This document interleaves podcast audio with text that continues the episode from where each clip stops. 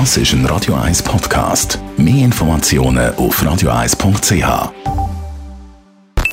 Die Morgenkolumne auf Radio 1 präsentiert vom Grand Casino Baden. Grand Casino Baden. Baden im. Am Freitag immer mit der GLP-Politikerin und Schulpräsidentin von der Kreisschulpflege Winterthur Stadt Östen, Chantal Galladay. Guten Morgen.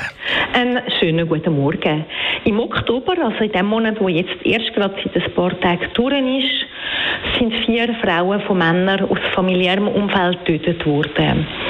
Also das heisst, anders gesagt, jede Woche im Oktober ist eine Frau von einem Mann im näheren Umfeld ermordet worden. 24 Frauen sind es bis jetzt im laufenden Jahr, also mehr als jede zweite Woche eine tötete Frau. Femizid nennt sich das, wenn eine Frau aufgrund von ihrem Geschlecht getötet wird und manchmal sind auch noch Kinder betroffen. Durch mein Engagement gegen Schusswaffen, die in Haushalt gelagert werden, bin ich früh mit dem Thema äh, konfrontiert worden und haben es auch politisch aufgegriffen und immer wieder darauf hingewiesen, wenn Journalisten bis vor kurzem über so Taten meistens mit folgenden Bezeichnungen berichtet haben, Beziehungsdrama oder erweiterter Suizid oder Beziehungsdelikt. Es geht um Mord oder Tötung an Frauen und es ist sehr wichtig, dass man das auch so benennen, dass man das nicht beschönigen oder drumherum reden. Hat teilweise auch mit häuslicher Gewalt zu tun. Das kann eine Vorgeschichte sein.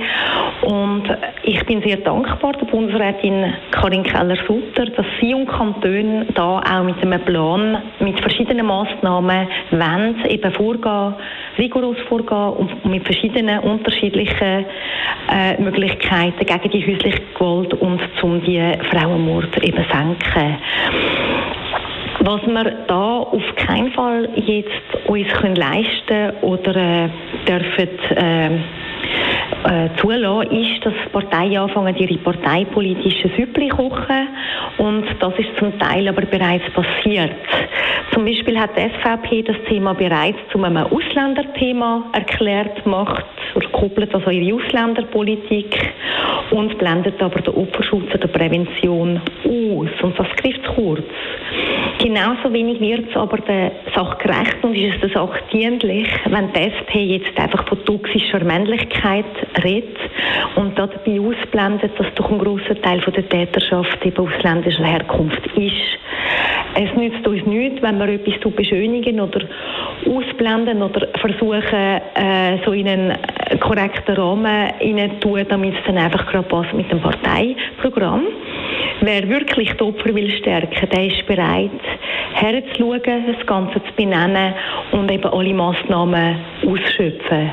Und es ist eben sehr wohl so, dass auch Zwangsheiraten oder härtere Strafen für Vergewaltigung etwas damit zu tun haben. Wenn man sagt, man will äh, das Zeichen setzen als Gesellschaft und sagen, was nicht drin liegt. Genauso wie Prävention oder Opferschutz nicht dürfen ausblendet werden. Und darum hoffe ich, dass man da, wie bei der Drogenpolitik den 90er Jahren, wo alle Parteien sich zusammengerauft haben, um die besten Massnahmen eben auszuschöpfen, da auch einen Weg finden, zum Frauenleben zu retten. Die Morgenkolumne auf Radio 1.